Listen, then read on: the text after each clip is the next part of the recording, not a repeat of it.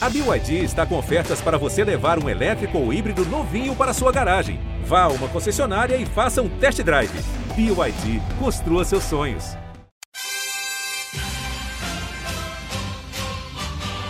É medalha, é Brasil, é Brasil, é Brasil! Brasil! Prata, prata, prata, prata, prata para o Brasil! É ouro! Grite junto! Medalha de ouro para o Brasil nos Jogos Olímpicos! Rumo ao pódio! Saudações olímpicas! Este é o Rumo ao Pódio, o podcast de esportes olímpicos da Globo. Eu sou Marcel Merguizo, estou aqui nos estúdios da TV Globo em São Paulo. Hoje, uma terça-feira, dia 17 de janeiro de 2023. Agora faltam 556 dias para os Jogos Olímpicos de Paris em 2024. 556 dias. Eu quase me confundi no número, é muito número, é muito 5, é muito meia ali. Quase me atrapalhei, mas 556 dias para os Jogos Olímpicos de Paris em 2024. Tá chegando e já é ano de PAN, sim. Faltam 276 dias para o início dos Jogos Pan-Americanos de Santiago, a capital do Chile. Hoje, pela primeira vez comigo aqui em 2023, não comigo ao lado, não trabalhando comigo, porque já trabalhamos bastante nesses últimos dias, mas está ela, Giovana Pinheiro, tudo bom, Gi? E aí, Marcel, todo mundo que tá ouvindo a gente, uma alegria estar aqui de volta nesse ano, e eu acho que é isso que você falou, né, a expectativa ela fica ainda maior, a gente pós-Copa do Mundo não tem como não falar, tem essa virada de chave agora é a Olimpíada, sim, sim, sim. agora tá vindo aí, tá mais perto, é quase como um marco para para todo mundo no ciclo, né? Mas pra gente que trabalha com isso, que vive isso todo Uhum. dia, mais ainda, né? Que a galera começa a estar mais perto da gente, olhando mais para o mundo olímpico, pra gente tá acontecendo ali, sempre trazendo os destaques, mas é um prazer estar aqui com vocês, com esse frio na barriga e com muito assunto cada vez mais, mais quente pra gente falar. Guilherme, mas quem tá muito quente aqui em São Paulo, um solão, um, um belo sol aqui em São Paulo, está quente mesmo. Aqui no estúdio, como vocês sabem, está uma geladeira. É, mas Polo tudo, Norte. tudo bem, estamos sobrevivendo aqui. Nossa voz dura essa meia hora, uma hora, uma hora e meia, duas horas de podcast, depende do nosso, da nossa animação a falar aqui. Mas só explicando, Guilherme Costa está de férias, é por isso que ele não está aqui esta semana, não estará também semana que vem. 15 dias apenas de folga para Guilherme Costa curtir a filha. Vai levar a Lisa para a praia pela primeira vez. E a gente tá empolgado Estamos- pros registros. Estamos. Vamos noticiar aqui. Será um, terá um bloco inteiro na semana que vem sobre uh, os primeiros passos, as primeiras areias comidas de Lisa nas praias paulistanas. E, mas, assim, ele não tirou férias por causa da Lisa agora. Como vocês bem sabem, desde o ano passado, o Guilherme Costa tira sempre férias nessa, a partir da segunda, terceira semana de janeiro para acompanhar o Big Brother mais de perto, que é o que ele faz realmente. Quem acha que o Gui entende muito de esporte olímpico é que não sabe o quanto ele entende de Big Brother. Big Brother e novela, atenção. Big Brother e vamos novela, esquecer. exato. Mas o ponto principal que eu sei que Guilherme Costa esse ano estava preocupado, tá com a filhinha novinha, como que eu vou conseguir acompanhar? Já pegou uma dica com os amigos de como fazer, como Isso. acompanhar no dia seguinte, grupo pra acompanhar resumo. Então eu sei que ele se preparou bem, bem para esse momento, vai aproveitar as férias, entendeu? Pra isso. E eu acho que é um momento principal, né? Começou aí agora, então, já teve prova de resistência de madrugada, então Vamos abrir. va- Você tá virando tradição, porque eles colocam o atleta olímpico no, no Big Brother. Não que tenha um atleta que já tenha participado de Olimpíada no, nesta edição 23 do Big Brother, no, no- Big Brother 2023, mas como o Paulo André participou ano passado, a gente falou muito dele aqui. O, o Gui basicamente atualizava ó, o que o Paulo André tinha feito durante a semana no podcast Rumo ao Pódio. boletim Eu Paulo tinha um boletim Paulo André sempre no fim do, do- de cada episódio. É, esse ano teremos atletas lá também. Temos uma atleta olímpica, porque a gente considera o vôlei. A gente considera o vôlei como se o COI não considerasse o vôlei esporte olímpico. A gente está colocando no, no balaio de esportes olímpicos aqui o vôlei. Então temos a Keila Alves, a Kay Alves, ou Ki, se você quiser falar em inglês, como, como ela adotou o emojizinho lá. Muito Então, a- a- A, importante. chave dos nossos esportes olímpicos no Big Brother é, é a Kay, que, que é uma jogadora de vôlei do Osasco. É, eu não lembro a idade. 23 anos? Não, ela é super novinha. Isso, 23 anos. 23 anos, nascida em Tá Bauru, fácil, ó. interior de São Paulo. 2023, edição É mais fácil. 23. Quem nasce em 2000 tem uma facilidade, né? Assim, como quem nasceu em 1900, assim, essas pessoas têm uma facilidade em fazer contas Pra de galera de aniversário. humanas. né? É, pra nós, no caso. E Kay está lá, então vamos falar, obviamente, de Big Brother aqui nesse primeiro episódio com a Giovana neste ano, primeiro episódio com o BBB rolando. É, a- vamos tentar resumir para quem não conhece, para quem não assistiu o programa e está ouvindo o podcast, pelo menos, assim, basicamente quem, quem é a Keila. É, é uma líbero do Osasco, um das equipes principais do vôlei feminino do Brasil. É, muitos títulos, muita torcida. É, aliás, acho que o Osasco é a maior torcida do vôlei, assim, acho que pela tradição, claro que tem, tem o Flamengo, tem time de vôlei, então não, não dá pra comparar essas coisas. É, os times de Minas têm muita torcida, o Praia, o Minas, mas enfim, o Osasco tem uma torcida do time, né? Ali de Osasco há muito tempo.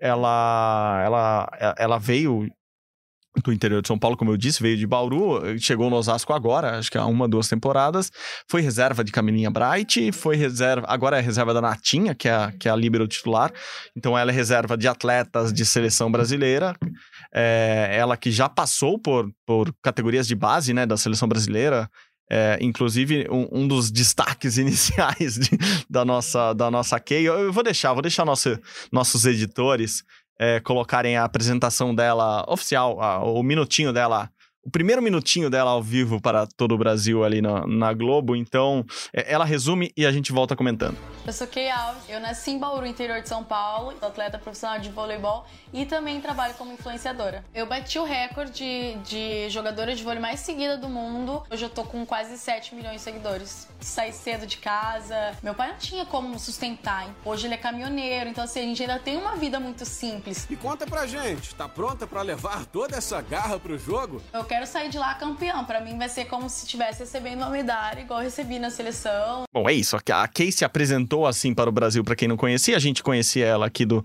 do- da, da Superliga, basicamente. Nos, nos- nos últimos anos ela chegou a se destacar ali. É, um pequeno destaque. Se destacar não como uma das principais jogadoras, mas começou a surgir ali. E, e já teve, como eu disse, teve passagem pela seleção. Quando ela fala melhor líbero da América do Sul, lá na apresentação dela, na verdade é melhor líbero de um campeonato sul-americano sub-18 que ela disputou com a seleção brasileira. E, enfim, ela tá com, com todo o merecimento, tem que, tem que destacar. Mas se eu fosse melhor da América do Sul em qualquer coisa, no sub, qualquer coisa, eu falaria também. Eu tentaria dizer que foi no sub, mas, mas eu também gostaria de falar sobre isso. Uma curiosidade sobre ela é que tem uma irmã gêmea, né? É ela isso. falou sobre isso, que também joga vôlei, tá no vinhedo. Como que é o nome? É, é com K. K Kate. Kate, Kate. Tem um. É, é o K, mas é K-E-Y-T. E-Y-T. Eu quase falei é com KY também, mas pra quem não Kate. entenda errado, É. É Kate, né? Kate Kate Alves. Alves e Kay Alves, então tem esse T entre uma e outra. A Kay, que tá no Big Brother, chama Keila. Então, uma família de, de jogadoras de vôlei, ambas líberos, porque elas são baixinhas, assim, tipo... Eu sempre falo que o Gui Costa tem dois metros e pouco, vocês não estão vendo, mas a, a Giovana tem, tipo, um metro e doze. Não, mentira, uns metro e vinte e cinco. Não, 30. Não, o tamanho tá de uma tirando. Não, eu sou do tamanho, do tamanho das líberos. Daria pra eu ter jogado, mas é que eu não tenho talento. Eu tenho 1,58m de Pronto, altura. ela deve ter mais e ou menos meio, sua altura, né? 1,58 e meio, por favor, que esse meio faz esse a meio diferença. faz a diferença. Eu- eu- as jogadoras costumam. Acho que a Flavinha falava esse meio, sempre que perguntava da altura dela, a Flávia Saraiva da ginástica. Mas a, a, a Kay entrou com essa expectativa também de ter muitos seguidores, né? Então, aí vem, a- acho que a parte. A segunda parte da carreira dela. Tem a- toda essa parte esportiva, obviamente. Ela é muito jovem, ela chegou em, num time de primeira divisão do vôlei, um time grande, é, mas me parece muito que ela chamou a atenção, inclusive do Big Brother, por causa desse número estrondoso de seguidores e, e na apresentação dela ela falou, ela fala a todo momento isso, né? É- Ela é a jogadora de vôlei com mais seguidores no mundo, é isso, né? É isso. Esse é No o mundo- carimbo principal dela. No mundo todo, né? E aí, a gente também fala de um momento que vale lembrar pra galera, pra galera de casa, que ela tinha também sofrido uma lesão, né? Ah, sim. Isso Ela esportivamente, eu acho um que é um, LCA. que, é um, que é um ponto pra gente comentar. Ela teve uma lesão, o LCA é o ligamento cruzado, Cruzado anterior, anterior. do joelho, se eu não me engano, é o esquerdo dela. É, e eu tô, não, não não tô lembrando agora porque eu li recentemente, mas porque eu acho que eu vi nas fotos ou na divulgação do vídeo dela, ela tá com uma proteção no joelho. Uhum. Então, é, é, um- é um- é uma lesão recente, uma lesão gravíssima de joelho, que acho que todo atleta, todo atleta é um puto exagero, mas muito atleta de elite e até atletas de final de semana costumam ter, assim, vários esportes de impacto, isso é muito comum. E o LCA, quando você rompe ou tem uma lesão, você opera, né? E ela decidiu não operar. Parece que no fim do ano, meio ou já pensando no Big Brother. Então ela fez o, o tratamento fisioterápico. Que, que eu inventei uma palavra difícil pra falar? Fez o tratamento de fisioterapia é, sem, sem cirurgia e foi se cuidando e tá lá no Big Brother com essa lesão, aparentemente, né? Assim, pelo que eu entendi ali, é, o que pode, inclusive, atrapalhá-la nas provas de, sei lá, resistências ou esportivas. Não sei. Não- de, de verdade, nunca. Eu, eu tenho problemas no menisco, mas não tenho problemas de lesão de LCA. É isso, e a gente, acho que a Rebeca é um nome muito grande Sim. que a gente pode citar que teve LCA, né? Mais do que um, inclusive. É, acho que três né? vezes operou já. Exato. Então, é uma, um momento complicado. Então, a gente sabe também que, que esportivamente ela estaria fora das quadras por um tempo. Sim. Já era uma. Já era esperado isso. Eu lembro que a gente foi gravar em Osasco na semana. Na semana passada. Não, na- no ano passado. É, e ela tava por lá já, Uhum. né? Na físio e tudo, falando com a galera, falando é, da físio. Então já tinha. É, isso e a Kay já tava confirmadíssima, né? Ah, em todas é, as sabe. listas, no, é, no, na boca de urna, digamos assim, ela já, já era um nome muito citado. É, semana passada teve um evento com a Tiffany e perguntaram pra ela disso. E ela falou: Não, encontrei com a Kay na fisioterapia, perguntei pra ela, não quis me responder, tal, tal, tal. E Aham. depois a gente conversando, ela falou: É, mas eu vi a Kay faz duas semanas na fisioterapia, não falei quando foi. Aí a gente ficou: Hum, será que vem aí e tal? Mas ninguém falou, ninguém Sim. sabia, nem a própria Tiffany, as atletas, né, é, do, do grupo dela sabiam, né? Sempre um, Uhum. um grande dilema. E agora resta saber se os vôlei fãs vão abraçá-la ou não. Esse é o grande mistério aí nesse, nesse É momento. verdade, porque são dois mundos é, muito, muito grandes ali, né? Assim, o os fãs do BBB e os vôlei fãs, que são muito... Eles agem muito nas redes sociais, eles, eles comentam muito, eles postam muito. Então, eu acho que tem, tem um, um, um mundo do vôlei... é, é, de torcedores ativos ali nas redes sociais que vai vai comentar muito sobre a permanência da Kay lá, seja quanto for o tempo que ela vai ficar, enfim, no programa. E eu tô curioso para ver como vai ser essa relação, porque ela tem. É, obviamente vai ter muitos fãs. é, é, essa história dela ter hum, 7 milhões e sei lá quantos de seguidores vai, vai aumentar, obviamente, porque o programa é, é muito é muito visto. Só que, obviamente, os vôlei fãs já estão levantando a bola de que ela teria comprado seguidores no Twitter, que tem muito seguidor dela que vem da, da Arábia. Bom, Arábia é um exagero, do mundo árabe, ali da, do, do Sudeste Asiático, enfim, de, de alguns países como a Arábia Saudita. É, então, isso seria um indício de que ela teria comprado aquelas fazendas de fãs e isso inflou ali, mas isso fez muito bem para ela, porque ela se tornou uma pessoa muito conhecida, agora vai se tornar mais ainda. Agora, é, aquele meme do fã ou hater, agora é vôlei fã ou vôlei hater? Eles vão torcer pra ela ou não? É isso. E eu acho que a rede social, ela traz muitas outras coisas, né? E no caso da, da Kay já era isso. Ela já ganhava dinheiro com foto, é, enfim. Então, eu acho que existe também essa questão de ter um, um pé no mundo do esporte, mas também um pé no mundo do entretenimento. Em gostar da ideia de usar essa fama, Uhum. usar o fato de ter muitos seguidores para angariar outras coisas, Sim. como publicidade, como enfim, dinheiro para se manter, que a gente Uhum. sabe que o esporte, enfim, tem lá suas vantagens e desvantagens, Exato, mesmo ela estando exato. numa equipe grande. Uhum. Então eu acho que existe sim essa desconfiança, até essa dorzinha de cotovelo, Sim. digamos assim, de, ao vê-la lá. Pra ver se vai torcer ou não, né? Uhum. Vale lembrar que o Boninho, ele tá com essa vontade de atleta e levando atleta há algum É, há tempo muito tempo. assim, considerável, Sempre teve né? muitos, muitos atletas no BBB, né? Assim, acho que a lista, é- a lista é enorme. É que, para nós que trabalhamos com esporte olímpico, ter chamado o Paulo André ano passado foi foi um susto, assim, quase que um baque pra gente, porque o Paulo André tinha acabado de vir da Olimpíada. O Paulo, André, Exato. o Paulo André era o atleta mais rápido do Brasil. Num nos- ciclo curto. É, assim, um moleque que todo mundo sempre apostou, que tá pra quebrar um recorde histórico dos 100 metros rasos. É, alguém com potencial, todo mundo via potencial nele, ou vê ainda potencial nele. Ele tinha sido campeão mundial dois, três anos antes, 2019. Então, três anos antes, no time de revezamento, que é um time forte do Brasil, que já tem medalhas olímpicas. Então, assim, o, o Paulo André chamou a atenção muito do mundo esportivo por causa disso. Caramba, é um cara do alto rendimento, no momento em que ele estava, não, se, não, se não no auge na carreira dele, mas estava muito bem na carreira, e de repente ele deu essa parada. E daí, a gente comentou muito isso no podcast. Acho que essa é a reflexão que a gente pode fazer com a Kay e que vai ser, acho que, diferente, porque ela joga numa equipe coletiva, ele- ela joga num time, né? Mais do que ela querer voltar ou não, o time vai ter que Exato. querê-la ou não, assim, o quanto ela vai poder se dedicar a esse conjunto. Porque se você é atleta, você é do atletismo, da natação, faz um esporte individual, você pode ou não treinar. O resultado você mesmo que vai colher. Num time coletivo, assim, numa equipe, num clube, você deve explicações pros seus companheiros. Você não pode parar de treinar e falar, não, mas eu quero jogar. Não dá. É, são contextos diferentes, né? O esporte individual, é, por mais que você tenha, a gente sempre fala que também é coletivo, né? A gente tem uma Sim, equipe tem uma equipe, multidisciplinar e tudo mais, mas depende de você, da E- sua performance. E o resultado é seu É no final das seu. contas. Assim, ah, o Paulo André ganhou ou não? Claro que na hora que ganha, ele vai falar: "Ah, não, mas meu técnico, meu fisioterapeuta, meu clube, é muita gente que ajuda, mas é a vitória do Paulo André ou a derrota do Paulo André. A Kay, ela não joga nada individualmente. Então, assim, a- o Osasco da Kay perdeu, o Osasco da Kay ganhou. E o quanto o Osasco estará disposto a ter uma pessoa que vai ficar ainda mais famosa daqui a alguns meses ou semanas quando ela sair.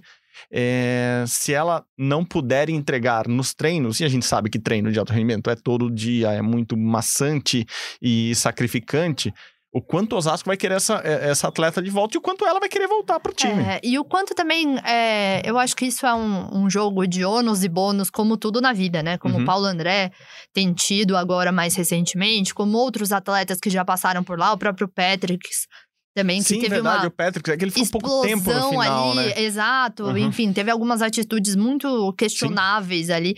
É, tem o ônus e o bônus. É uma exposição muito grande que pode te trazer muitas coisas boas, mas também pode te trazer Exato. coisas a pensar depois. Sim. Seja ela, vou continuar no esporte ou não. Uhum. Seja ela, o quanto o clube ou, enfim, quem tá ali perto se beneficiou daquilo, porque eu acho que é positivo também pro esporte, pra Eu, pô, visibilidade muito do positivo, esporte, né? muito positivo. Então, sei lá, uma coisa é, que não tem relação, mas a gente viu depois da saída do Paulo André, o próprio Pedro Scooby ser um dos embaixadores do time Brasil. Exato. Falar que quer estar na Olimpíada, trazer gente pra olhar esse mundo até então, que embora a gente tá falando aqui com o nosso nicho, a gente quer que mais gente chegue. E o Scooby levou muita gente pro esporte dele. Ele é surfista, ele levou o Paulo André surfar, ele levava famosos surfar com ele, levava a Letícia Buffoni. Independentemente de patrocínios e tal, assim, ele promovia o esporte dele também como, como olha, olha, minha Um bolha é essa. embaixador, tipo Isso, um embaixador. é, ser o embaixador do, do esporte dele. O Paulo André, eu acho que fez menos isso porque ele não competiu.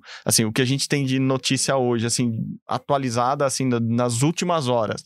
Desde que até um, colega meu brincou, ah, a partir de hoje, ontem, o Paulo André é oficialmente um ex-BBB, porque ele não é nem da última turma do BBB mais. Agora ele, ele, ele é do, do BBB do ano passado já. Exatamente. E desde então ele não voltou a competir. Assim, ele treinou, ele voltou a treinar, ele anunciou a volta aos treinos. é, o staff dele diz que ele treina todo dia, é, mas ele nunca mais competiu. Então, o Paulo André não compete desde o final de 2021. Assim, é muito tempo. Exato. E aí a gente tá falando de novo, né, de um esporte que exige muito Uhum. disso, né? Que a gente talvez, e eu espero que o Paulo André mesmo é, quebre esse paradigma, Sim, sim. mas a gente nunca viu na história um atleta dessa modalidade ficou um ano parado e conseguiu voltar com marcas melhores. Você lembra? De cabeça, Preciso assim. pensar assim, mas Não. de cara assim não. Porque o esporte, ele é muito cruel nesse sentido. Em todos os. Uhum. para todo mundo, né? E principalmente aí no caso de mulher, por exemplo. Quando a gente fala, uma atleta pensando em engravidar, vai ficar seis meses, nove meses fora do esporte, vai conseguir Uhum. voltar? Sim. Quantas atletas tiveram que pensar uma maternidade depois dos 40 anos, porque Porque corre o risco de Sim, não conseguir De não voltar. conseguir voltar naquele E aí, ritmo, naquela, com aquela exatamente. dedicação que você tinha. É, eu acho que o que pesa, assim, pelo que eu conheço do Paulo André, o que pesou muito nele, e ele sempre falou isso, ah, eu tô lá pra ganhar as coisas pro meu filho, o Peazinho, como ele chama, tinha acabado de nascer, tinha quatro, E cinco me- meses. Mega positivo. E daí, ele. eu acho que ele conseguiu, assim, nesse um ano ele conseguiu fazer, acho que muito mais dinheiro do que ele teria feito com o esporte. A vida toda. A vida dele mudou, assim, ele é uma celebridade convidada pra todos os rolês da celebridade a todo momento, então isso em- Show, balada, Exato, ele- festa. ah, ele começou a cantar, ele começou a fazer show, porque ele, ele sempre gostou disso, mas começou a conviver com esse meio artístico. Mas isso é uma escolha. Assim, ele tá escolhendo esse lado até um momento que ele vai decidir voltar para atletismo. É, o que, que é voltar para atletismo para ele? Assim, ele vai conseguir abrir mão de todo o resto? Não. Acho que dificilmente ele conseguiria abandonar a carreira de celebridade para se dedicar ao atletismo.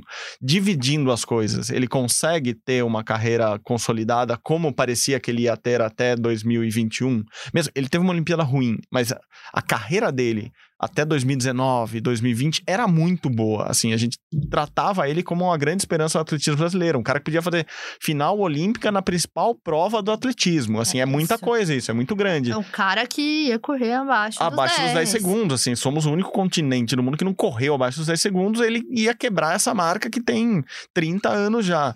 E, e, de repente, assim, vai começar de novo a temporada, assim, todo, a gente conhece o pessoal do atletismo, todo mundo tá fazendo a pré-temporada ali, a base, desde outubro, novembro, dezembro, E é daí já... puxado. E a base é o É momento o pior. pior e mais importante do ciclo. A Alisson dos Santos, principal atleta brasileiro hoje do atletismo, tá falando que tá suando que nem maluco agora em janeiro para competir bem no meio do ano. É isso, assim, é- essa é a base, assim, é o período mais de mais sacrifício é esse momento de janeiro. É, Paulo André, ok, ele está treinando. Ele volta a competir quando? Tem competição no Brasil, no exterior, com provas indoor ou outdoor a partir de março. É, o que eu tô sabendo, a seleção brasileira, os principais atletas da seleção de atletismo vão treinar em Portugal esse ano, num, num, num centro nacional ali do lado de Lisboa. A reunião deles é em abril já. O Paulo André ir para esse, pra esse rolê, para esse camping, ele precisa voltar a treinar, fazer resultado, porque na confiança, já deram essa confiança para ele o ano passado, né, Gi? Ele convidaram ele para um, pra um, pra um camping, né, que é, que é um período de treinamento, um pouco mais Treinamento. longo, um pouco mais confinado em Bragança Paulista, onde fica a sede da confederação em novembro ou outubro. Agora posso estar confundindo a data, mas enfim, fim do ano passado e ele Novembro. não foi, assim, ele não foi.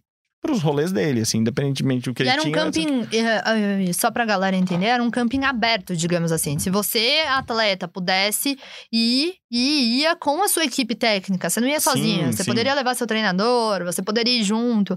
E e- era um camping muito interessante, principalmente pra formatar o que é o ciclo, pra conversar, pra enfim, estar ali. Entendo que também é um, é um momento que tava tendo Copa do Mundo e por aí vai, mas é o que a gente tava falando. Feliz ou infelizmente, é o que diz Charlie Brown Jr. naquela música. Cada escolha é uma renúncia. Exato. Então, pague pelas renúncias que você tá Exato, tendo. Exato, exato. Mas da mesma forma, você tá ganhando outras coisas. Eu acho que um exemplo muito bom disso, de pós-Olimpíada, né? E aí a gente tá falando também de publicidade, esse tipo de coisa, é a Rebeca. Porra. Acho que a Rebeca Olha. soube muito capitanear isso com a equipe dela, enfim.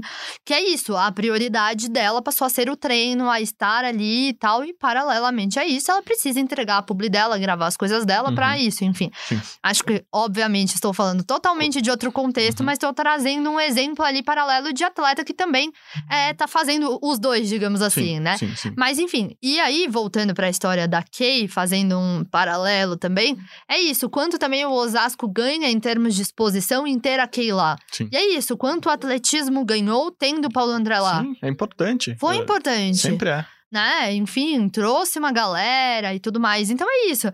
Mas é aquela coisa. A gente quer muito também tê-lo de volta. Uhum. É, o ano passado, quando ele. Até a última gravação dele aqui no, no Rumo ao Pódio, logo depois que ele saiu da casa, ele falava isso: que queria tentar competir no Troféu Brasil, que ia ser no Rio de Janeiro. Olha como tudo mudou. O Troféu Brasil não foi no Rio de Janeiro, o Paulo André não competiu. A gente falou: pô, imagina o Paulo André com a fama. Não, o, o Troféu Brasil foi no Rio de Janeiro, óbvio, foi no Engenhão. O Paulo André não foi pra competir, mas imagina se o Paulo André anuncia que vai competir, quantidade de de a bola de neve que isso vira positiva, né?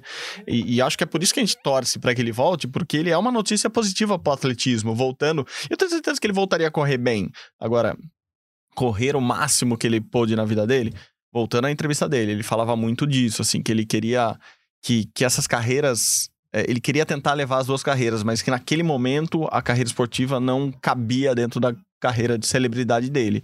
Assim, agora cabe. E, e, as, prioridade de, as prioridades dele na época, ah, eu quero voltar para ganhar o PAN do ano que vem, que eu perdi em 2019. Ele tava muito com essa ânsia, essa gana de conquistar o ouro no Pan-Americano, que vai ser em outubro, então ele tem tempo é, em Santiago, mas daí abriu mão, E ou aí- não, ou vai abrir mão, É esse lá. o ponto, assim. Eu confesso que uma coisa nessa história toda que eu acho que aí, uma opinião minha e pessoal, é falta um pouco de transparência, né? Com, com quem tá apostando nele, dele. também. É Exatamente, é esse tem o tantos ponto. fãs, de repente é isso. Eu acho que a galera merecia uma uma transparência real, galera. Olha, vou ter que dar uma pausa um pouco maior do que eu imaginei, porque cara, esse mundo é muito importante pra mim, eu tô fazendo uma grana e beleza, e tá tudo bem. Porque a gente acabou vivendo falsas ilusões nesse Sim, momento. É isso, sim. eu queria ver o engenhão lotado da galera que acompanhou o BBB e trazer todo mundo pro atletismo e depois ver o Paulo André super focado e tá tudo bem que ele Sim, não queira isso. óbvio. O sonho dele É pode ter dele, mudado. das contas, é. Exatamente. A gente é isso, né? A gente tem uma visão muito romântica do atleta, que ele precisa querer a medalha, ele precisa querer a classificação, ele precisa querer o pão, mas se ele não quiser, tá tudo bem também. Sim, Sim, É só uma escolha dele. Eu só acho que ele, se esse for o caso, ser transparente com a galera seria uma coisa legal, porque Uhum. fica todo mundo nessa expectativa, e eu acho que é isso que acaba criando ruídos. Ruídos Uhum. em vários sentidos, em termos de carreira, em termos de fazer, a gente tá conversando desse tema aqui. Sobre ele, ó, 20 minutos. Vai ou não vai, né? Vem ou não vem. Enfim, é isso. Eu acho que é, é, é mais ver o que vai ser, Uhum. porque a gente já teve algumas promessas não cumpridas. Então faz também a gente criar essa desconfiança. É, ele pode não saber? Pode. Assim, quando ele saiu, eu tenho certeza que ele não. Quando ele entrou na casa, eu tenho certeza que ele não sabia o que ia virar. Ele, ele foi o campeão moral ali, que qualquer esportista odeia isso, mas ele foi o campeão moral, assim. Todo mundo achou que ele tinha. ele, Merecia o cara ganhar. que merecia ganhar. E ele brincava que ele era pipoca caramelizada Então, ali, porque então, todo mundo era ele conhecido. saiu como vencedor, então ele não sabia o que ia acontecer quando ele entrou na casa. Ele não- provavelmente não entendia muito bem o que tinha acontecido com ele quando ele saiu, mas hoje, um ano depois, assim, acho que ele consegue ter essa avaliação muito melhor ao ponto de chegar. Assim, tem que ver o quanto ele pode falar disso também, o quanto ele pode falar que não vai seguir uma carreira ou vai seguir a outra, o quanto ela vai, vai se dividir por causa de patrocínios, por causa de bolsas, De contratos. de contratos. É muita coisa que envolve a vida do atleta ali que, que não é só o correr, treinar e, e dar entrevista pra gente. É isso. Não, total. E às vezes é por isso também que ele não joga na transparência. Sim, porque talvez, talvez ele possa. né? Exato, porque talvez ele possa perder também algumas Sim, coisas. sim, enfim, enfim. E aí é. É- Gostamos do enfim. enfim. Exatamente. e aí eu acho que é colocar na balancia o ônus e bônus e bancar a decisão É. Espero que, vai ele tome a ser. decisão Vamos ver. certa pra ele, assim, claro, não tem nada a ver com isso, que, a- que a decisão seja legal pra ele no final das contas.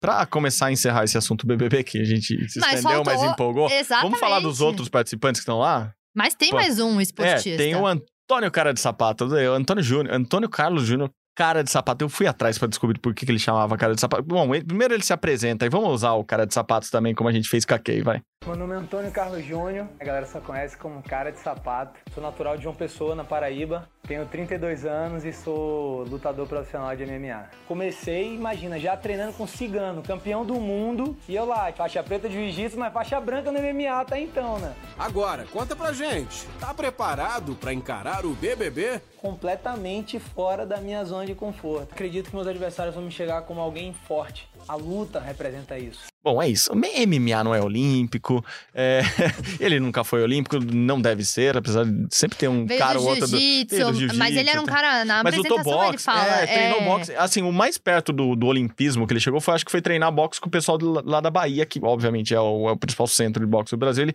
ele chegou a ter essa, essa relação lá com um lugar que onde nasceram muitos boxeadores bons do Brasil. Mas então, eu ia falar que eu fui procurar por que, que ele tinha uma cara de sapato. Porque, assim, aparentemente ele não parece ter uma cara de sapato. Ele disse que nasceu de uma brincadeira, assim, que alguém falou que ele era muito queixudo tal, e tentou emplacar um apelido que ele não gostou, que ele não gostou, que não rolou na hora, enfim, virou cara de sapato por algum motivo assim. Mas o, o queixo do nosso, do nosso lutador faixa preta lá é que, é que define o apelido dele. diga. Mas tá tudo bem, né? Tá, tá- Ele, ele, ele é um cara bem conhecido no mundo. Mas muito. O pessoal do MMA é mega conhecido, né?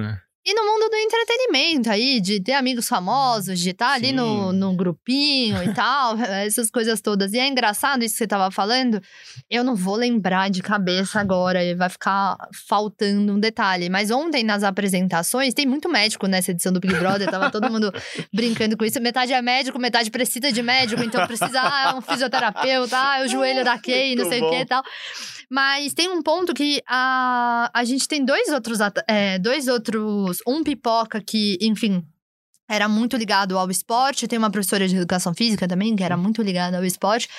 E a. Me fugiu o nome, me ajuda. Ah, agora vamos a, grif, a Grifão. Grif... Ah, sim, Bruna sim. Bruna Grifão. Grifão nadadora. Nadadora do Fluminense. Nadadora na base, sim. Atriz, enfim, fez novela e tudo mais. E também tem essa ligação com o esporte. Grande Bruninha Gripal. Grifão. Grifão. É grifão que fala? É, não sei, grifão ou gripal? Eu acho que é grifão que ela falou. Fãs da natação nos corrigem. Ai, aí, perdão, gente, se agora. eu errei. Mas É. o emoji dela é um rinoceronte. É, bom, enfim.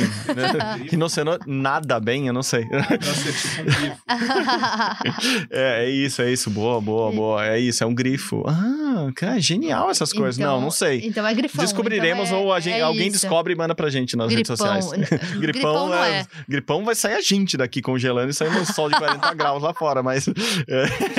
E, não, e mais uma. Enfim, temos uma nadadora da, Bra, da Brase, do, do Brase do Brasil, da base brasileira aqui.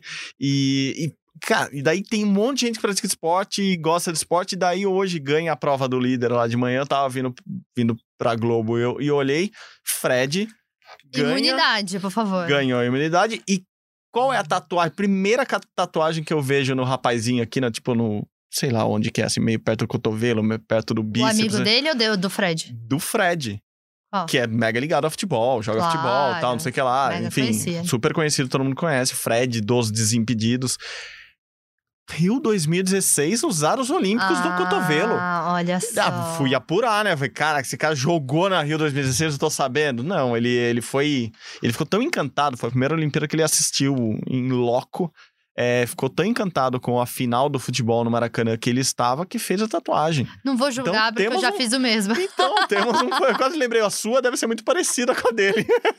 assim, bonitinha, dá pra ver os aros olímpicos coloridos. Olha lá, É bra- colorido, o meu não é colorido. Braço mas- direito ou braço esquerdo? Não sei, gente. Vou Procura aí nas. nas... Eu Mas vou é- procurar é essa foto. verdade, Se tiver é essa foto, verdade. vai ser a foto do nosso cartaz hoje, os aros olímpicos do Fred. É Big Brother e o Olimpíada. E o olimpismo, entenda. Enfim, Conheça as relações dos, dos dos participantes. participantes com o esporte. Eu gostei, ah, eu acho que a Bruna, a Bruna que torce pro Flamengo e Fluminense. Isso eu adorei. É isso. Adorei, adorei.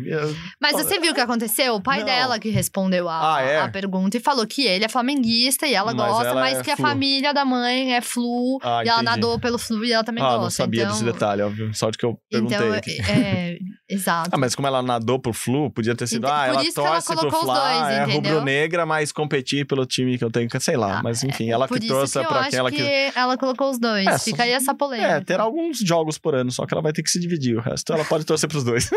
Ou torcer pelo empate. Fica aí a o dica. pior dos mundos, né? Porque você nunca ganha nada. né? Bom, enfim, temos bastante gente pra, pra torcer, pra, pra odiar, não. Seria um exagero, mas pra, pra. Brincar, Puxar mutirão. zoar. Você pra- sabe que na, na última edição do, do Paulo? André, a gente puxou um mutirão Porra, gente. olímpico. Rolou. é, na verdade, a gente uniu várias páginas de, de olimpismo na época. A gente Verdade, puxou um mutirão lembro, eu lembro. oficial do. Paulo André. Foi, Ixi, vai ter uma crise se não rolar legal. pela, pela Kay agora, hein? Ixi, a menina vai ficar chateada lá dentro com vocês. É, não, mas aí, eu não sei. Achei que foi muita loucura Bom, também. eu não fiz ano passado, eu não preciso fazer esse ano. Então, vou Não torcer, vou escolher. Não prometo. Tô torcendo pro Fred de cara, porque foi o primeiro que eu vi falando de Olimpíada lá dentro. Falando não, né? Mostrando um símbolo olímpico, pelo menos. Eu vou esperar mais uma semana pra dar o meu palpite, Tá. pra, pra ver o que a, vai acontecer nessa vantagem é semana. essa, você pra- pode torcer pra um num dia e falar, não, me decepcionou, não torcer Exatamente. Cara, teve uma edição de Big Brother, acho que foi a, re- a retrasada, não vou lembrar. A gente torcia pra uma pessoa, ela te decepcionava e você torcia pra outra. Te decepcionava. Então, assim, tem validade. Você fala, ah, estou torcendo para Aham. com a validade de uma semana. Vamos ver se ele vai cumprir ou não. Lembrei, o Por ano passado. enquanto, eu, Eu eu sei. gosto muito do Fred, por tudo que falam dele.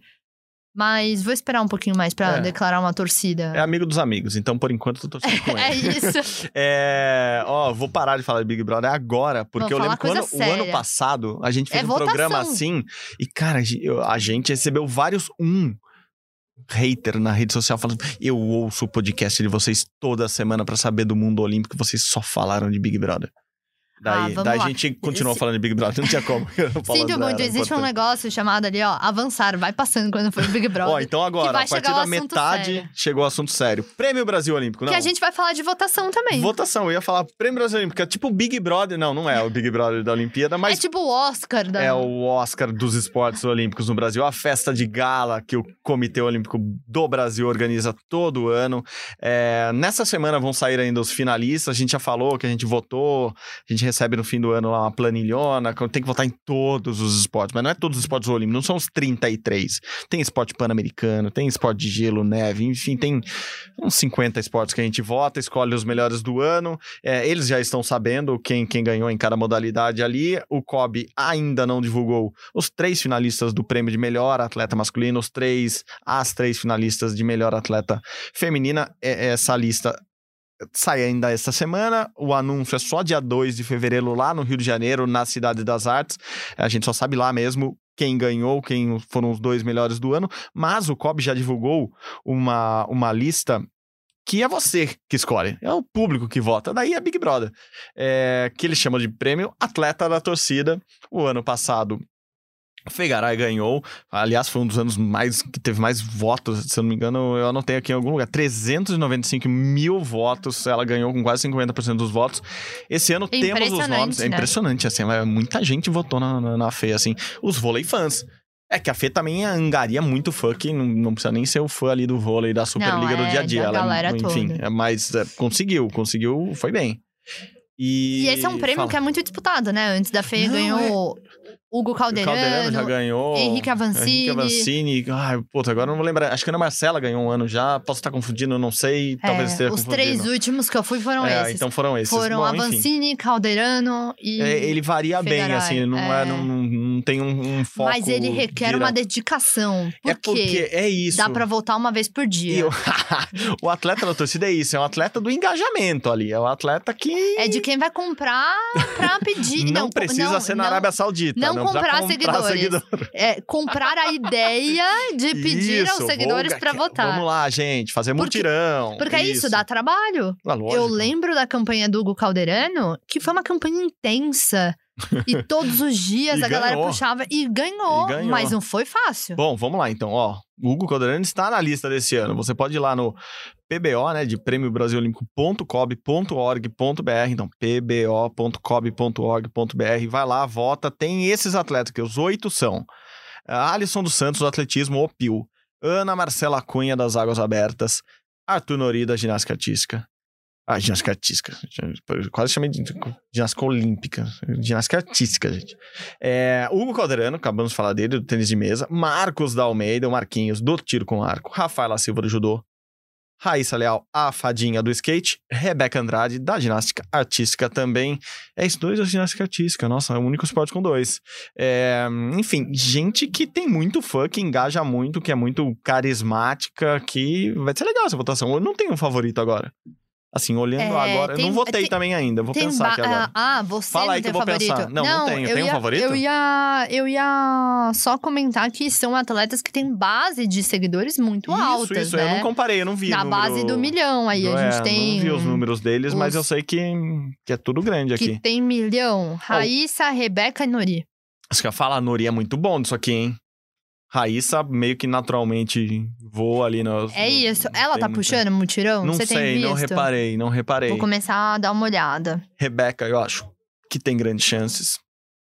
Mas também a gente tá descartando o Caldeirano, por exemplo. Não, não dá, ninguém. Ele não, já ganhou. Não dá pra. Não, não dá pra eu não tô ninguém. descartando ninguém. Eu tô falando Então, só das bases maiores. Olhando os oito, hum, E a gente sabe que não necessariamente é número, é isso que eu tô falando. Se todo mundo pode votar uma vez por dia, sim. A depender do seu e-mail, do seu CPF, é por e-mail ou CPF? Ixi, eu não votei esse ano, ele precisa olhar lá. É, e-mail ou CPF. Então, com certeza dá pra votar muito aí.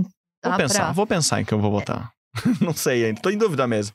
Atleta da torcida. É, É melhor. Tem que Então, considerar algumas coisas. Assim, exatamente. É esse o ponto, assim. Porque a gente vota esportivamente, né? Sim, é, nesse Aí, é. esportivamente, Aqui você não é, aqui tem não é esportivo, critérios. né? Aqui não. Aqui não dá. Não, Aqui é atleta da torcida. Sim, com atleta, Quem não sei. motivou mais a torcida? Quem trouxe mais a torcida pro esporte? Pra Raíssa é uma loucura, né? A refletirem. Fadinha é uma loucura. Quando transmite skate, por exemplo, na Globo e no Sport TV, a audiência é Mas a altíssima. ginástica também, Mas né? Rebeca também. Rebeca talvez seja a mais famosona desses todos, assim, tipo, ah, minha E o Pio? sabe quem é a Rebeca. Esse o Pio ano, é um cara que eu adoro nas redes sociais. Ele é muito galera. engraçado, ele é muito. Mas ele não gosta Mas de rede é, social. mas ele não é esse cara mega ativo, né? De puxar multirão, tá? Se São Jo- Joaquim da Barra inteiro votar, talvez ele tenha grandes chances, mas não dá nem 395 mil do, nos votos da Fegaray do ano passado.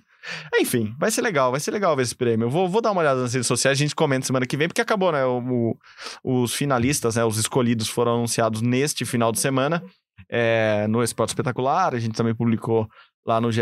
Globo. Então, vá lá, olhe, vote e a gente vai, vai dar uma sondada. Semana que vem a gente comenta sobre como, como deve estar essa votação. É, eu tô Eu sei. aguardando. Tenho visto algumas movimentações na rede social, A mas G é boa de redes sociais, vocês não têm noção, gente. É. eu tô só... Eu tô olhando pra ela, que esse, esse silêncio de um segundo, porque eu jurava que ela falava, eu já sei quem ganhou. Porque ela é Não, muito boa nisso. É, isso não dá pra saber, né? Ah, dá, depende vos- de bom, quem tá do Vocês lado, jovens o- sabem de tudo. O, o engajamento da galera, vamos ver, vamos ver.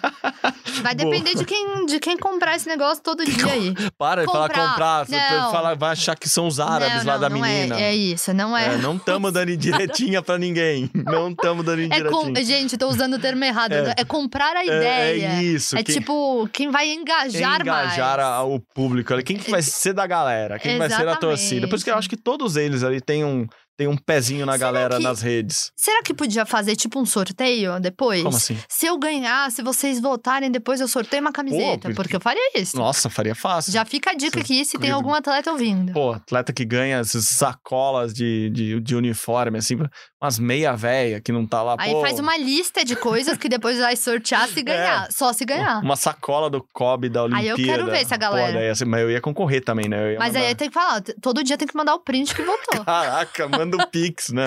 Não, Pix não. Ah, tá. Não, sem comprar, tá bom. é, ia dar um trabalho, mas, ué, se você tiver uma equipe de redes sociais ali que trabalhe pra você, já, já dá pra pensar nos votinhos, né? É Eu acho isso. que, pô, não- Fica a dica aí. É, vamos ver, vamos, vamos esperar, vamos esperar. Falando em, em- em atletas, redes sociais e desempenho e tudo, e é alguém que já ganhou, vamos falar do Caldeirano. Enfim, chegamos no resultado, assim, algo esportivo Pra nesse você que tava podcast. esperando. Você que tava 40 esperando. minutos. É, vou ter que marcar o tempo aqui pra, na hora da edição, avisar. Ó, foi a esse momento você começa a ouvir sobre esporte olímpico. De verdade, porque. o PBO o- também é, tá tirando, né? Ah, mas a gente tá falando de votação de torcida. A gente acabou de Ah. falar, ah, não é por desempenho esportivo. A gente se, se anulou aqui. Gente- É, tá, tudo bem. Caraca, vão odiar a gente nas redes sociais agora. É, esse, a esse gente- programa vai ser gente vai- cancelado. Fã ou hater chegou hoje. É, chegou, chegou. Vai ser agora que a gente vai, vai bombar nas redes com o cancelamento de. É, Hugo Calderano, vamos falar do campeão. O Hugo Calderano ganhou o WTT, que é o, assim, o, o limite, a elite ali do, do- dos torneios de tênis mundial, de Durban, na África. Então, o Hugo Calderano, campeão, uma- Fez uma, uma trajetória limpa ali, obviamente sem derrotas, né? Você perdeu, você cai fora, mas chegou na final, ganhou por 4 a 0 É, podia ser um. Tem uns torneios, às, às vezes, que pode perder uma ali na primeira fase que você continua, mas nessa não dá, né? Esses Mas às vezes são você- muito rápidos. É, tem parcial também. É, é, mas enfim. Fez 4 a 0 ali no ucraniano, que eu não vou ler o nome, vocês conferem depois lá no GE. Globo. É o Yaroslav Zumedenko. Ganhou por 4 a 0 como eu disse. Foi muito bem o Hugo nessa, nessa semana em Durban e já emendou viagem. Assim, saiu de Durban, foi para Doha.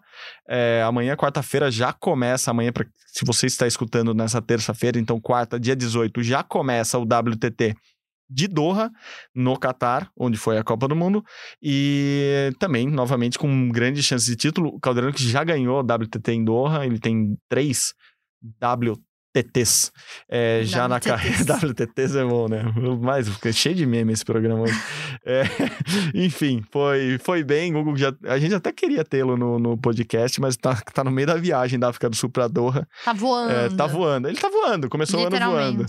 E lembrando, até falando sobre o Hugo, que, que deve estar no Brasil somente em agosto agora. Assim, que vai ter WTT no Rio vai ter o principal evento no Brasil de tênis de mesa em agosto ou setembro. Eu sei que em agosto ele estará aqui, então deve ser em agosto. É, o Hugo Calderani estará por aqui, então para quem gosta de tênis de mesa quer, quer vê-lo ao vivo, é, será no Rio de Janeiro. Ele que pula de sétimo para sexto do mundo. A gente esquece às vezes isso, né? Porque ele, ele cresceu tanto na carreira. É, a gente brincava aqui, né? Ah, o Hugo é quinquagésimo, de repente é quadragésimo, é, entre os 30, nunca chegou entre os 20, agora 15, é, pô, tá lá volta a ser sexto do mundo. Esse e... top 10 do Hugo também já faz tempo, hein? Faz tempo, assim, se consolidou ali. Então, muito bom, muito bom ver um cara como ele começando o ano tão bem assim. Estamos muito na torcida, porque é um baita atleta, né, gente? É isso. E a gente. Você sabe uma curiosidade aleatória? A primeira hum. nota que eu escrevi aqui na Globo foi oh. de uma vitória do Hugo no oh. WTT. Ah, seja em agosto. em agosto do ano passado. Enfim, depois disso ele teve algumas questões, né? A gente até falou do uhum. fato, enfim, tava muito cansado, emocionalmente cansado, teve alguns problemas de alimentação e tudo mais. Teve uma oscilada ali que não é muito natural, né, uhum. do Hugo, assim. Não. Às vezes ele tem uma consistência um pouco mais mais linear, digamos uhum. assim, do, do que ele tem em termos de carreira. E ele é um dos atletas que eu acho que passa menos tempo no Brasil. Nossa, Se você total. for ver, você estava falando que ele vai vir ele em agosto, agosto, eu falei, nossa, porque e ele tudo mais. Ele vem muito. geralmente no Natal, passa ali cinco dias mega apertadinhos com a família, férias real, Isso mesmo, né? Férias, férias. E, enfim, é um, e é um menino mega batalhador que a gente sabe Caraca. quão obstinado ele é por, por essa medalha, pelos títulos. Então, eu sempre vejo algumas pessoas, assim, cobrando na rede uhum. social. E eu sempre tenho a sensação, ninguém se cobra mais do que ele ah, mesmo. não tenho certeza, então, ele é muito... tenham certeza que esse é um cara que quer vencer. Ah, sempre, sim, né? Sim, sim, não tenho menor E vê-lo vencer deixa a gente muito contente, porque é a consolidação do trabalho que ele vem desempenhando. Sim, sim. O problema, problema de alimentação do Hugo, ele, ele é vegano, né? Algum vegetariano. tempo. Vegetariano, desculpa. Vegetariano há algum tempo, então foi mais ou menos por isso. Mas você falou de, de, de viagem. Pensa no, no, no mapa mundi do Hugo, ele mora na Alemanha, ele continua vivendo lá em Oxenhausen uma cidadezinha que não tem cinema, é, ele mesmo define bem assim. Você vê o tamanho gosto, da cidadezinha. Mas eu gosto de como no Brasil todo mundo aprendeu a falar Oxenhausen. Oxenhausen, Oxenhausen. Eu escrevi uma vez assim com OX, só pra ver se eu conseguia aprender. Eu aprendi. É, disputa o campeonato, agora o clube dele é japonês, então ele disputa o campeonato japonês. Uma hora ou outra ele tenta ir pra China lá pra jogar com os melhores do mundo e fica nesse WTT da vida viajando o mundo. Então, óbvio que ele não consegue ir pro Rio de Janeiro, muito menos passar aqui em São Paulo, né, Hugo? Nunca vem aqui pra São Paulo, um passadinho aqui aqui para tomar um café? Não. Café Conheceu vegano? Estúdios, não. é, podia conhecer os estúdios. Eu não lembro dele aqui.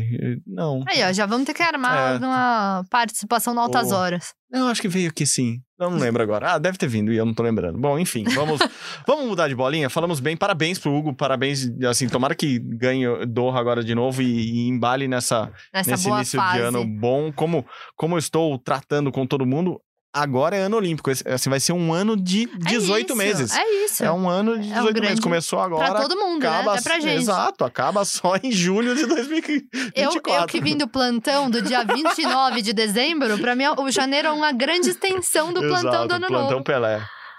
É, é, difícil a vida do jornalista brasileiro, amigo. É, bom, falamos de Hugo Calderano. Vamos passar para as meninas agora, não do tênis de mesa, mas do tênis de tênis, o tênis de quadra, como diziam os mais antigos.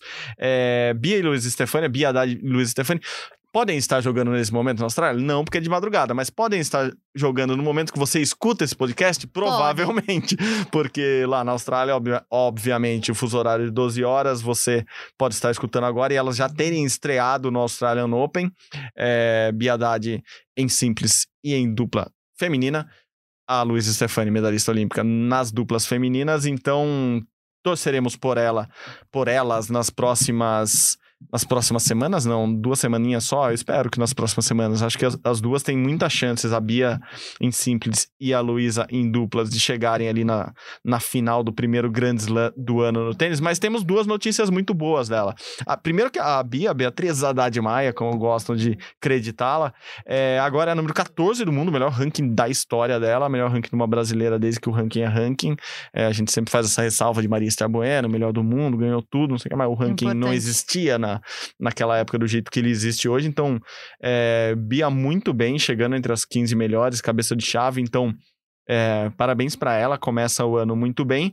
E no ranking de duplas também, Luiz Stefani saltou 13 posições, agora é 34 do mundo, mas lembremos, ela ficou muito, muito tempo afastada, caiu no ranking, despencou. Então, claramente a Luísa tem tênis para chegar aí no top 10 e, eu acho que vai ser muito legal. Luísa que estreou ganhando o primeiro título do esporte olímpico brasileiro no ano, foi é campeã é WTA 500, que pô, é muito importante, é grande lá em Adelaide, na Austrália. Então, temos um, uma boa expectativa ou perspectiva pro tênis feminino brasileiro, principalmente nesse ano, né, Gi? É, eu fico bem empolgada, porque eu acho Também. que toda vez que a gente fala do tênis feminino, eu, eu traço aqui elogios. Sim, E falo, assim, nossa, muito potencial pena. de crescer ainda Caíram mais. Caíram na primeira nossa, rodada, parece que é só o começo, bom, né? Que consistente e tudo mais. E é isso, né? A gente, enfim, e eu sempre faço essa ressalva que eu vou fazer agora, mas pra, pra, pro clássico, o tênis é uma modalidade difícil, que as atletas é, muitas vezes vão participar de uma gira e às vezes acabam perdendo na primeira uhum. rodada e tem que manter o mental muito bem. Então é isso. Eu tenho a sensação que conforme tá vindo a maturidade também das atletas Sim. e a gente tem vivido Ambas só uma crescente, jovens. né? Exato enfim, enfrentaram lesões, a Bia enfrentou, enfim, Sim. uma série de percalços aí na carreira dela, né? Sim. Que toda vez que a gente. Agora, vai, uhum. não, ai, lesão, ai, meu Deus, doping. Enfim, é, e agora a gente parece que engatou Sim. a primeira de fato e começar o ano. Então, ter essa virada de ano, né? De 2022 para 2023 e seguir nessa crescente é muito positivo, né? E eu acho que mais do que isso, a gente vem da sensação da medalha olímpica. Ah, com certeza. Que também a gente... A medalha mais surpreendente Exatamente, da Olimpíada pro Brasil. Exatamente, foi a medalha mais surpreendente, inesperada ali, né? Que tava todo mundo, óbvio, na torcida mas que na, na, previsão do Guilherme Costa não estava contando. não, porra, não estava longe, né?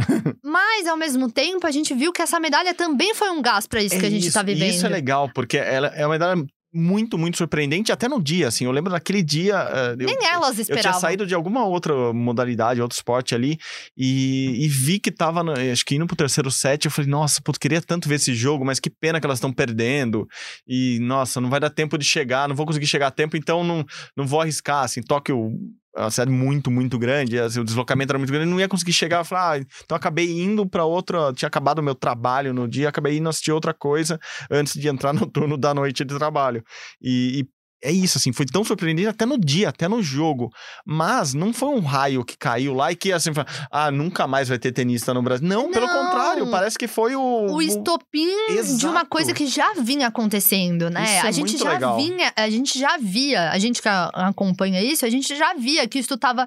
A gente tava muito bem, que Sim. as atletas são muito boas, que a gente tava formando mais uma de uma atleta. legal. É uma geração muito que boa. Se gosta, que, que se gosta, joga que junto. se apoia, Exato. que uma potencializa a outra, uhum. e às vezes joga contra a outra, Sim. uma ganha, a outra perde, tá tudo bem. Vamos lá. Seguem a, a amizade e a gente viu isso, né? Então eu acho que é isso, assim, meio que consolidou aquilo que a gente já tava vendo, né? E deu também a confiança do tipo, cara, a gente pode. Sim, exato. Era impossível, eu, eu mas, enfim, rolou aqui. E se rolou até aqui, por que não mais? E é isso, agora a gente vê a Bia quebrando o ranking aí, o primeiro, considerando o ranking, uhum, né? Sim. Que nem você fez o, o, o adendo, que eu acho que é muito importante também. E qu o quanto isso também potencializa o esporte, né? Acho eu que gosto. a Bia tem essa preocupação também, né? De treinar outras atletas, de devolver para o esporte. Elas estão engajadas, a gente falou em engajamento aqui em redes, assim, o engajamento dessas meninas meninas, que são todas mulheres, claro, mas uh, no esporte, no, no que elas representam, no que elas passam é muito legal. Assim, eu gosto muito, da, gosto muito dessa geração do tênis feminino brasileiro e acho que elas são expoentes de, de uma coisa maior que pode estar tá para acontecer mesmo, assim, de termos o tênis feminino brasileiro muito bem nos próximos anos. É, e é uma coisa que a gente, infelizmente, chegou a viver momentos de pico ali no, no tênis masculino, uhum. mas a uhum. gente não viveu é, essa, digamos assim, essa continuidade de de ascensão, não, né? Não, é, não, não rolou, É assim. completamente diferente. A gente viu isso muito consistente nas duplas, mas no uhum. individual uhum. acho que nunca. É, a gente o... talvez nunca tenha vivido o que a gente tá é, vivendo o, no tênis o feminino. o que o Guga conseguiu fazer é, é espetacular, não, é. absurdo. Talvez nunca se repita. vai. Pós-Guga. E, e, daí ele teve o Fininho ali muito bem, né? O Fernando Menegini muito bem na mesma geração, assim, um pegando um ponta de geração do outro. E depois a gente já entrou num ciclo pior. Daí o Belucci veio, o Tomás Belucci, que inclusive vai aposentar agora no, no, no, Rio Open oficialmente, em fevereiro, veio, foi o melhor ranking brasileiro pós-Guga, legal, mas é, também não, não trouxe uma geração com ele. Enfim, eu gosto das meninas, acho que Bia e, e Luísa são, são, são exemplos muito bons pra gente olhar e tratar com carinho e parabenizar pelo que estão fazendo e tomara que sigam bem lá na Austrália. É, para fechar, tá rolando um Mundial, tá rolando um Mundial de Handball. O Brasil passou, passou para a segunda fase, não passou. É, o Brasil passou para a segunda fase com duas vitórias e uma derrota, uma vitória última apertadíssima, apertadíssima não. O Brasil dominou o placar o tempo todo contra Cabo Verde, mas Cabo Verde é uma seleção muito mais fraca que o Brasil, tem muito menos tradição que o Brasil. O Brasil, no final, acabou sofrendo ali para ganhar de Cabo Verde, passou para a segunda fase, ganhou também do Uruguai e perdeu para a Suécia, donos da casa. É, agora a segunda fase é muito mais difícil porque o grupo do Brasil se junta com um grupo com outros três europeus. Como sabemos, o handball masculino principalmente é um esporte eurocentrista é, franceses dinamarqueses vão, vão, ou suecos, devem ser os campeões. Lembrando que esse Mundial vale vaga na Olimpíada, então quem ganhar já se classifica diretamente para os Jogos Olímpicos de Paris no ano que vem. A gente falou no começo, os Jogos Pan-Americanos também esse ano. Então é bom essa seleção estar na ponta dos cascos para um evento que importa muito para o handball brasileiro masculino e feminino, que é o PAN o PAN, assim como o Mundial, dá a vaga pro campeão.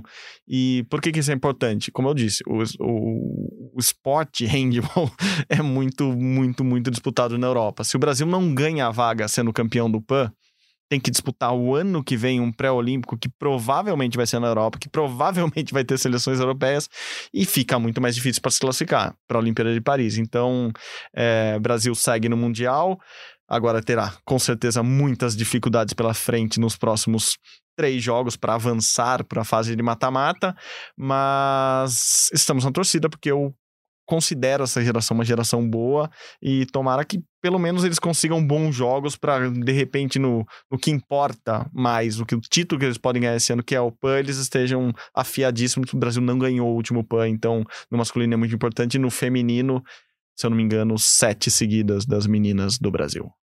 E eu acho, né, Marcelo, isso que você tá falando, assim, tem dois poréns, assim, meio tristes e que a gente não quer que aconteça, é exatamente isso, essa classificação na bacia das almas Nossa, ali, no, é no desespero de precisar daquela última uhum. vaga, que, enfim, é uma disputa muito difícil e tudo mais. Então tem o Pan-Americano ali. Acho que podemos fortalecer em termos de equipe durante esse ano. Acho que 2019 tem que servir de lição em termos de grupo. Olha o que aconteceu, isso não podia ter acontecido, né? Vamos, enfim, jogar sério e se comprometer, todo mundo que tá aqui. Acho que esse é um ponto importante. Uma outra coisa que eu ia falar é triste a gente ter um mundial rolando de um esporte tão legal, que é um esporte que a gente tem na escola, não, um esporte em termos de formação de base que não tá sendo, né? Transmitido em lugar nenhum. Uma coisa que eu ia falar, desculpa, Nem quase te, te, te, interrompi. É, eu fiz essa matéria 55 anos, quando eu era um jovem repórter, que havia esportes que brigavam pela segunda colocação de o esporte mais praticado, disputado. Assim, qual é o segundo esporte do brasileiro? Esse era o tema da matéria. O futebol é o primeiro esporte, depois é o vôlei, porque tem audiência na TV, é o skate, porque tem muito praticante de rua, isso há 20 anos, quando não tinha skate na Olimpíada. Ou é o handball, que é o, o, esporte escolar mais praticado entre os jovens, e a gente não conseguiu fazer essa transição do, do esporte de base é que todo mundo pratica para um esporte com campeonatos muito bem organizados, com, com, com tudo muito estruturado. O Brasil foi campeão mundial há 10 anos no feminino. E mesmo assim, basicamente nada mudou. assim. É, a gente viu basicamente, exatamente, tudo meio que é, escorrer entre os dedos, assim, né? Tipo, olha que legal, a gente tem muito potencial. E Bom, é. Cadê? E é isso, né? Eu lembro de na escola jogar muito. Uhum. Por isso, Sim, né? todo e- mundo um dia jogou handball, É porque isso, na escola porque a gente é o, pratica. é o mais fácil em termos de quadra poliesportiva, É uma quadra né? de futebol Exatamente. salão, né? Uma quadra de futsal. Você coloca Que é a mesma quadra de futsal, vôlei, basquete, enfim, é, é no mesmo local ali. Vôlei, basquete, handball, é isso. E sobre a Então- transmissão, e isso é muito grave e a- eu tentei entender, ainda não entendo isso. o- a- uma empresa, um senhor comprou a- os direitos do, do, do Mundial de Handball e ele simplesmente não vende para o Brasil. Assim, é, é o mesmo senhor que vende para a Argentina, por exemplo, e a Argentina está transmitindo os jogos da seleção argentina e outros jogos, mas a gente não consegue no Brasil, porque ele cobra um preço absurdo. A empresa não, não é brasileira, a empresa é, cobra um preço absurdo, então ninguém tem capacidade para comprar, porque custa muito mais do que você pagaria, por exemplo, um jogo de futebol de de uma série grande. Inclusive, esse ano, o COB, o Canal Olímpico do Brasil, tentou comprar para passar no streaming dele, como eles sempre passam quase todas as modalidades brasileiras, e não conseguiu, porque o cara não abriu mão do- da negociação é, de preços absurdos, exorbitantes, então ficamos nós aqui tentando acompanhar o Mundial de Handball como dá. Exatamente, fazendo um baita esforço. E o que a gente tá falando é isso. A gente faz esforço, a gente tenta, a gente tem essa bolha que busca. É, mas, Mas e pra o público, né? Que não tá daí? sabendo que tá E- rolando o Mundial. Exatamente. Então Uhum. faz parte também da nossa missão de não só Sim. falar disso, também é, fazer um trabalho de formiguinha de, Sim. de tentar trazer a galera. Porque é isso, porque o professor de educação física podia usar isso numa escola. Óbvio, óbvio. Entendeu? Olha aqui o que vocês jogam, olha esse Sim. mundial aqui, enfim, mas vamos É, é. ficar batendo nisso pra brigar, pra quem sabe as coisas irem mudando. É isso, é isso. Boa. Acabamos bem o Rumo ao Pódio, dando uma porrada aqui em alguém. que legal. Que, gente, que, que podcast eclético esse Rumo do ao Pódio, hein? começo ao fim polêmico, né? Eu falei, hoje é o dia do cancelamento. Vamos, vamos lá para as redes sociais ver o que vai acontecer. Gi, que prazer ter aqui de novo você sempre agradando todo mundo aqui no Rumo Pódio. Eu que agradeço. Semana que vem tô de volta. Deixar o Guilherme descansar mais um pouquinho. Não, e, deixa ele na praia. e espero que com boas notícias também. Teremos, teremos, teremos. É isso, gente. Muito obrigado, Gi. Muito obrigado a vocês que estão escutando o Rumo ao Pódio até agora, depois de tanto que falamos aqui. Como vocês sabem, o Rumo ao Pódio é uma produção minha e hoje de Giovana Pinheiro. Guilherme Costa está curtindo suas férias no litoral paulista. A edição hoje dividida entre Pedro Suaide e Maurício Mota. A coordenação agora é de Cláudio Raba e a gerência continua sendo de André Amaral. Você encontra o nosso podcast lá na página do GE ge.globo barra rumo ao pódio ou no seu agregador de podcasts favoritos. Se você está assistindo o BBB no Globoplay, vai lá, digita rumo ao pódio, de repente você consegue escutar outros episódios além desse também. É isso, gente, muito obrigado pela companhia semanal, valeu, saudações olímpicas, tchau, tchau!